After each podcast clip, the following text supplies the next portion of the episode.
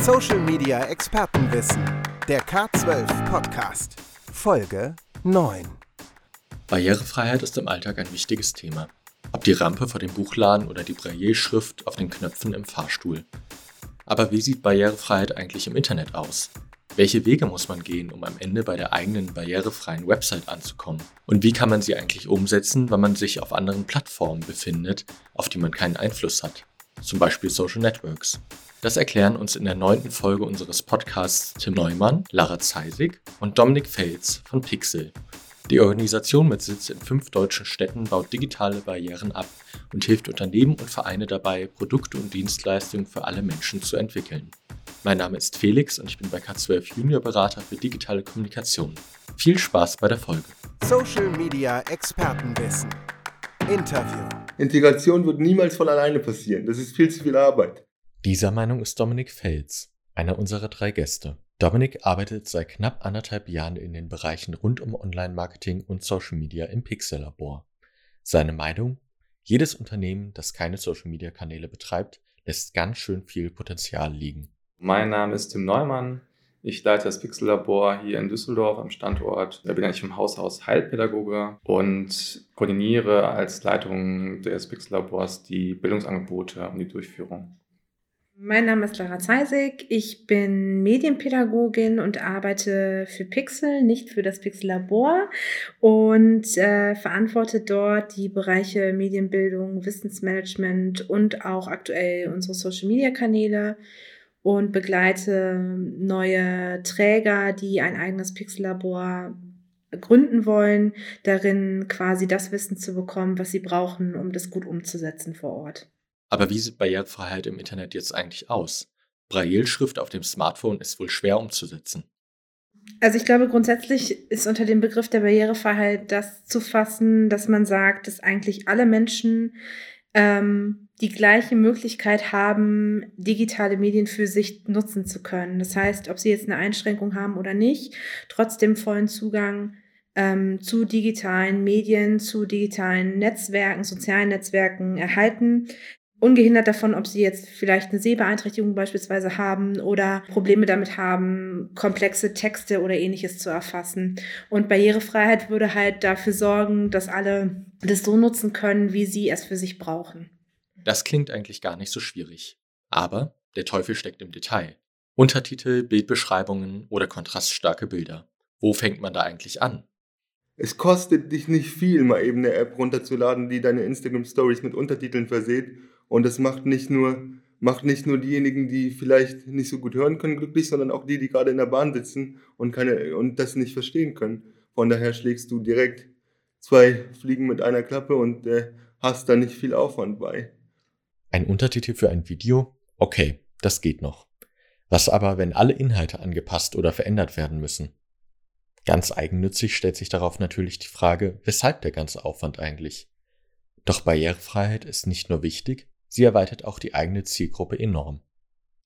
Die meisten beschweren sich eh, dass sie keine Kommentare kriegen. Und dann behaupten sie, dass sie alles über ihre Follower wissen. Das Einzige, was sie eventuell wissen, ist das Geschlecht und das grob geschätzte Alter ihrer meisten, ihrer größten Zielgruppe. Das heißt, ich gehe nicht davon aus, dass man, dass man, dass man in ein Ärzte-Wartezimmer gehen kann und genau weiß, wer von diesen Menschen, der da gerade sitzt, eine psychische Erkrankung hat.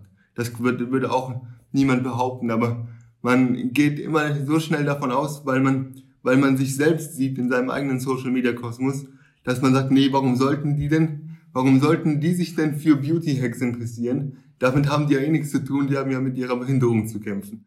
Wir wissen jetzt, was Barrierefreiheit ist und weshalb wir sie ernst nehmen sollten. Aber wo fängt man im digitalen Marketing eigentlich an, barrierefrei zu agieren? Gibt es eigentlich Standards, an denen man sich orientieren kann?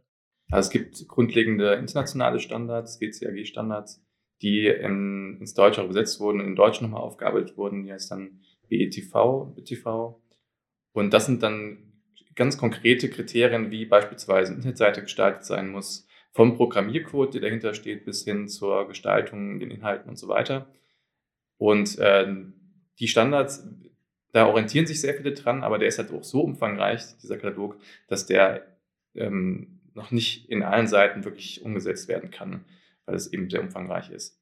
Aber es gilt als Orientierung. Das war auch quasi der Maßstab, dass man sagt, man hat einen Katalog an Maßnahmen, an Kriterien, die erfüllt sein müssen, um eine Internetseite quasi zu zertifizieren als barrierefrei oder arm. Da gibt es dann verschiedene Kriterien. Dazu muss man sagen, im Open Web, also zum Beispiel bei eigenen Websites, gibt es wesentlich mehr Möglichkeiten zur barrierefreien Gestaltung als innerhalb der starren Strukturen sozialer Netzwerke. Aber wie kann man eigentlich die eigenen Social-Media-Auftritte, abgesehen von Untertiteln, so gestalten, dass sie möglichst für alle zugänglich sind. Auf die Darstellung von Facebook und Co hat man ja leider keinen Einfluss. Wir beschäftigen uns damit im Alltag schon, dass wir sagen, okay, wie muss eigentlich so ein Beitrag gestaltet sein, dass er möglichst viele Nutzerinnen und Nutzer ansprechen kann. Also Alternativtexte, ja, das nervt vielleicht im ersten Moment. Man sagt, okay, ich muss die Zeit nochmal extra aufwenden, aber äh, ja, damit ist die Zugänglichkeit für an, eine neue Nutzergruppe einfach gegeben. Äh, genauso ist es beim Verfassen der Beiträge selbst. Also muss ich komplexe Sprache benutzen oder kann ich die Dinge, die ich nutze, muss ich unbedingt ähm, Anglizismen verwenden beispielsweise? Oder gibt es dafür keine deutsche Übersetzung, die ich einfach nutzen kann? Muss der, äh, der Text, den ich schreibe, sehr komplex sein oder kann der auch vielleicht einfach in, aus mehreren Hauptsätzen bestehen?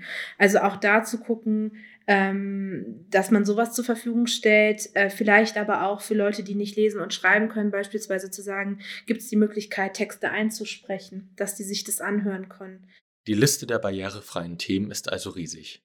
Dabei kommt es zum Glück gar nicht darauf an, alles abzuarbeiten, denn auch mit kleinen Schritten kommt jedes Projekt irgendwann ans Ziel. Ich glaube, auch da braucht es nicht unbedingt immer schon den fertigen Standard, sondern das fängt eigentlich beim einzelnen Nutzer, bei der einzelnen Nutzerin schon an, dass man sagt, okay, ähm, wen möchte ich eigentlich erreichen in meiner Community? Wie kann ich eigentlich meinen Kanal, meinen Post möglichst inklusiv gestalten, dass davon viele profitieren können.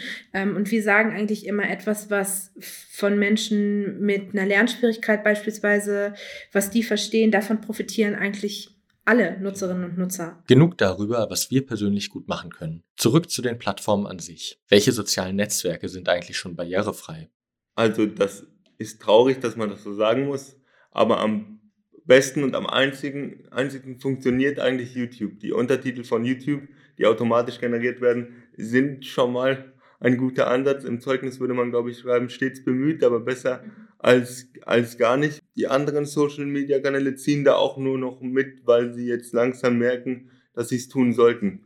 Ich meine, viele von uns vergessen immer, dass hinter Social Media auch Social steht. Das heißt, wenn wir wirklich daran interessiert sind, barrierefreier zu werden, können wir genauso einfach, wie wir in fünf Minuten einen Post machen, auch einfach mal fragen, hey Leute, ich habe XY Follower, wie viele von euch haben eigentlich eine Einschränkung und was würde euch helfen? Weshalb wir trotzdem nie zu dem perfekten, barrierefreien Netzwerk kommen werden, weiß Dominik. Es gibt keine perfekte Welt für Menschen mit Behinderung, weil es noch nicht mal für einen scheinbar uneingeschränkten Menschen eine perfekte Welt gibt, weil so individuell wie jeder Mensch ist, ist auch jede Behinderung individuell. Das heißt, du kannst ein Video hochladen und denkst dir, ja, cool, damit habe ich ja alle bedient, die nicht, äh, die nicht lesen können, weil ich habe ja geredet. Und dann kommt jemand, der ähm, gehörlos ist zu mir und sagt, ja, wie kannst du denn so unfair sein und ein Video machen? Das kann ich ja gar nicht hören. Also du willst alles richtig machen, aber wirst niemals alles richtig machen können. Du musst halt individuell fragen, hey, wie heißt du? Was hast du für eine Schwierigkeit und wie kann ich dir dabei helfen? Aber das, das heißt nicht, dass dem Nebenmann damit auch geholfen ist. Und zu denken, dass man irgendwas entwickeln kann, dass man möglichst nah an alle herankommt, ist utopisch. Barrierefreiheit ist also wie eine eierlegende Wollmilchsau. Klingt super, aber ist eigentlich nicht umsetzbar. Wie man trotzdem beginnen und mit wenig Aufwand viel erreichen kann, erklärt uns Lara. Sie hat einen Tipp zu einer Plattform, die wir alle in Zukunft häufiger besuchen sollten. Die Initiative Barrierefrei Posten zum Beispiel, die ist ein Konsortium aus ganz unterschiedlichen Stakeholdern, die sich, Stakeholder zum Beispiel auch schon ein schwieriges Wort, ne? Ähm, also Personen, die sich treffen, äh, um gemeinsam eine Idee weiter voranzutreiben. Da sind Menschen mit und ohne Behinderung aus unterschiedlichen ähm, ja, Bereichen, die sich quasi mit so Standards auseinandersetzen. Also wie kannst du zum Beispiel einen Hashtag so setzen, dass er ähm, dann auch von einem Screenreader zum Beispiel gut gelesen werden kann. Ich Wusste ich bislang auch nicht. Wir haben diesen Hashtag macht es einfach. Ich habe den ganz normal klein geschrieben, aber eigentlich ist es so, dass du jedes Wort dann wieder mit einem Großbuchstaben beginnst, dass das Wort dann auch gut vorgelesen werden kann. Bisher ging es viel um Sprache. Es ist klar, dass manche Formulierungen verständlicher als andere sind. Übrigens, es gibt einen Unterschied zwischen der sogenannten leichten und einfachen Sprache. Leichte Sprache, da gibt es schon ein spezifisches Regelwerk, sag ich mal. Das ist noch nicht genormt, aber da gibt es dann die Begrenzung beispielsweise, beispielsweise auf sechs Wörter in einem Satz, den kompletten Verzicht auf Nebensätze, den Verzicht auf äh, starke Fremdwörter, Fach Begriffe, ähnliches. Und bei der einfachen Sprache sind, ich sag mal, die Regeln ein bisschen loser. Bei leichter Sprache ist es auch so, es richtet sich vor allem an Menschen mit Lernschwierigkeiten, äh, während die einfache Sprache sich einfach noch an größere Zielgruppen richtet. Also das kann halt der Mensch mit einem Migrations- oder Fluchthintergrund sein. Das ähm, kann aber auch eine Seniorin, Senior sein, die halt einfach ein bisschen ähm, Unterstützung brauchen beim Lesen. Also da sind die, die Regeln noch nicht so so klar definiert tatsächlich.